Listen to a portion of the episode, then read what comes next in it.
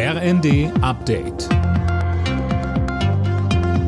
Stündlich neu. Auf den Punkt informiert.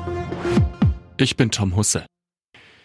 Der ehemalige Präsident der Sowjetunion Michail Gorbatschow ist tot. Das berichten russische Medien. Gorbatschow wurde 91 Jahre alt. Der Friedensnobelpreisträger galt als einer der Väter der deutschen Einheit. Der Deutsche Städtetag fordert beim Thema Energiesparen eine gemeinsame Kraftanstrengung.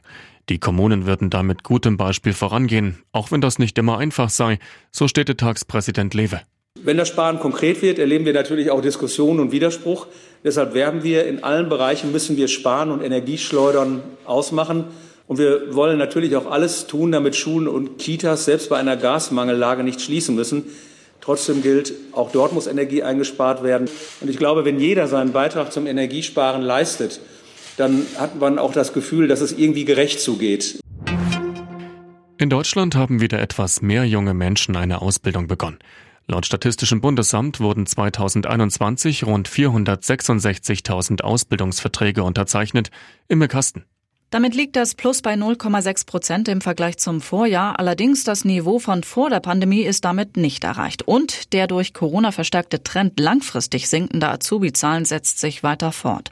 Die häufigsten Ausbildungsberufe waren 2021 übrigens Kaufmann bzw. Frau im Einzelhandel, Kaufleute für Büromanagement, Verkäufer, Kraftfahrzeugmechatroniker und medizinische Fachangestellte. Keine Überraschungen im DFB-Pokal. Titelverteidiger RB Leipzig hat am Abend haushoch gegen den Regionalligisten Teutonia Ottensen gewonnen. Der Endstand 8 zu 0.